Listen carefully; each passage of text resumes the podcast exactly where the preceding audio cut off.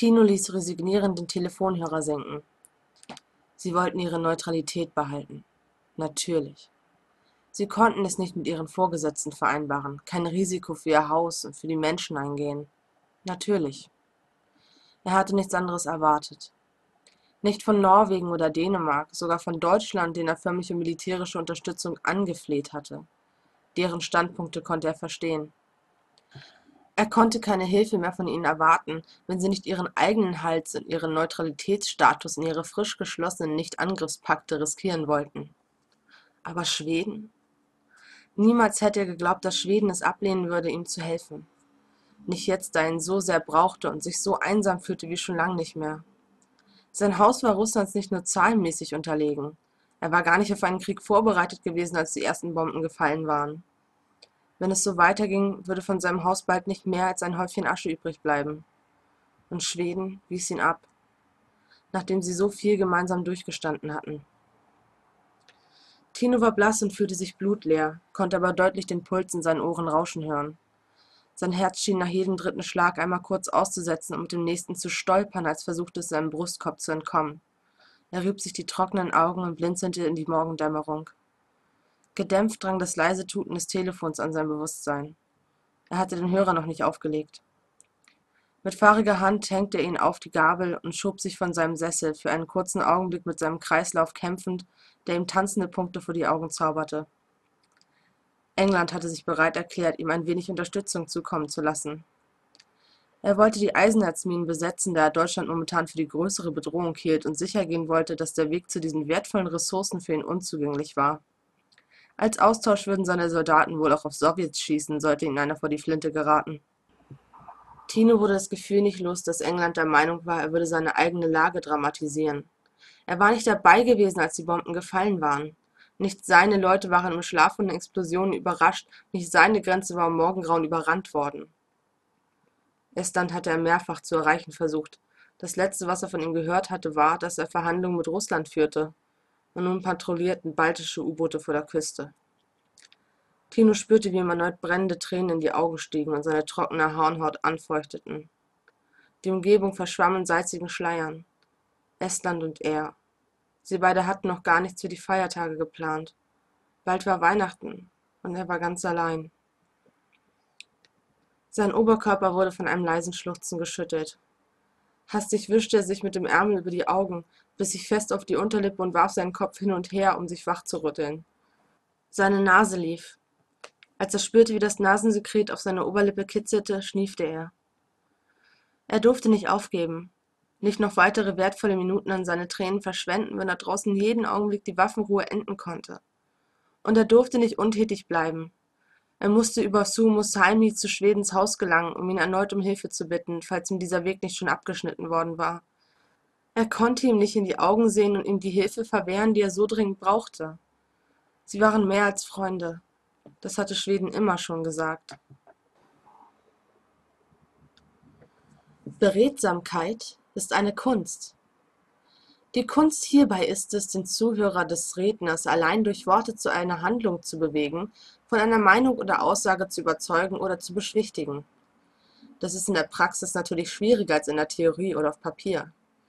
Wie leicht es doch ist, jemanden über ein so weit verbreitetes Medium wie das Buch oder Fernsehen von etwas zu überzeugen, dem er zuvor gleichgültig oder sogar feindselig gegenübergestanden hatte. Politische Propaganda bediente sich zu dieser und in jeder Zeit nicht nur der Bildkraft, sondern auch der Rhetorik, für welche es sogar an Universitäten Fortbildungskurse gab, und diese waren nicht einmal schlecht besucht. Schlagfertigkeit, Feinfühligkeit, Empathie, nur drei Voraussetzungen, die es braucht, um erfolgreich zu sein. Ein Maler braucht mehr als nur eine leere Leinwand, ein Komponist mehr als nur Gitarrenseiten. Wenn Russland ein Computer gewesen wäre, den Eduard bloß hätte umprogrammieren müssen, hätte er vielleicht ein paar Stunden gebraucht, um Passwort und Firewall zu knacken und das System um 180 Grad zu drehen, um es benutzerfreundlicher zu machen. Hier jedoch ging es um zwischenmenschliche Interaktion. Ein Windows-Versierter stieg leichter durch ein Linux-basierendes Betriebssystem als er durch diesen sozialen Strichcode. Die Metadaten zumindest hatte er schon mal, er musste nur die Informationen entschlüsseln. Wo fahren wir hin? fragte Eduard und schlug das Buch zu, das er auf seine Schenkel gelegt und in dem er gelesen hatte, um mit Russland kein Gespräch führen zu müssen. Das erste Mal seit Stunden sah aus dem Fenster. Es ging auf Mittag zu. Die Wolken hatten sich etwas gelichtet, fetzenweise lugte kalter, blauer Himmel zwischen dem Wintergrau hervor. Die unbefestigte Straße, auf der sie fuhren, war gesäumt von abgeschlagenen Nadelbäumen, kahlen Sträuchern und Schnee. Das Funkgerät auf dem Armaturenbrett rauschte leise vor sich hin. Wir stoßen zur 163. Division, um sie mit der 44. Motorisierten Schützendivision zu unterstützen. Sobald wir Oulu erobert haben, steht Finnland alleine da. Dann können wir uns bei der karelischen Landenge eigentlich bedienen. Russland klemmte das große Lenkrad des Wagens zwischen seine Knie und suchte mit beiden Händen unter seinem Sitz nach der Flasche Wodka, die er dort lagerte. Auf seinen Lippen lag ein stummes Lächeln. Eduard runzelte die Stirn und blickte auf die Frontscheibe, mehr auf Russlands Spiegelbild konzentriert als auf die immer gleichbleibende Landschaft. Bedienen? Ich denke nicht, dass es so leicht wird. Finnland denkt mit Sicherheit, dass wir auf dem Weg nach Helsinki sind. Ich habe Aufklärungsflieger losgeschickt, die keine Stellung im Oulu sichten konnten. Und getarnte Stellung? Eduard machte eine halbe Drehung auf dem Sitz und sah Russland nun direkt an. Was ist, wenn sie getarnt sind? Ich denke nicht, dass Luftaufklärung dann. Mach dir darüber keine Gedanken. Das ist die neueste Technologie, nicht wahr? Das hast du selbst gesagt. Ja, hab ich, murmelte Eduard und beschloss, nicht weiter darauf einzugehen. Wir fahren also nach Oulu. Denkst du nicht, dass das Schweden reizen könnte? Schweden wird sich nicht einmischen. Du bist dir deiner Sache aber sehr sicher. Und du bist mir ein klein wenig zu unsicher. Russland nahm einen Schluck Wodka, die linke Hand wieder am Lenkrad. Und das geht mir ziemlich auf die Nerven. England stellt dich bereits als Aggressor dar. Du bist aus dem Völkerbund ausgeschlossen worden. Was willst du noch aufs Spiel setzen? Es ist riskant, sich den um unter anderen einzufangen. Das wird auch Deutschland noch merken. Und Finnland ist nicht wirklich ein so wichtiger Faktor, dass du deine Freunde und Schwestern gefährden möchtest, oder? Wenn dir Leningrad wirklich so wichtig ist, dann könnte ich Finnland für dich bitten, einen baltischen Stützpunkt im finnischen Teil Kareliens stationieren zu dürfen. Du musst doch nicht gleich ganz Finnland einnehmen. Eduard lächelte zittrig und gab etwas von sich, das ein spöttisches Lachen hätte werden sollen, nun aber eher wie ein heiseres Lungenpfeifen klang. Russlands Lächeln erstarb langsam. Einen Augenblick lang schwieg er und blickte verloren auf die eisige, unwegsame Straße. Als er von neuem zu sprechen begann, klang seine Stimme noch immer ruhig und besonnen.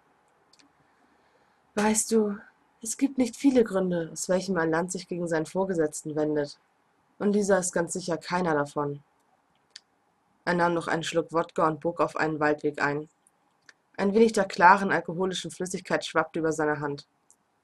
Und außerdem Schleichend bildete sich ein zahmes Schmunzeln in seinem Gesicht.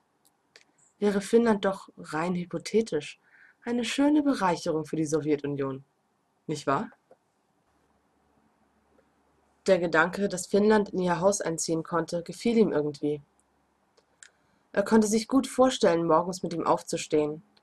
Er würde nicht nur die Feiertage mit ihm verbringen, sondern jeden einzelnen Tag des Jahres.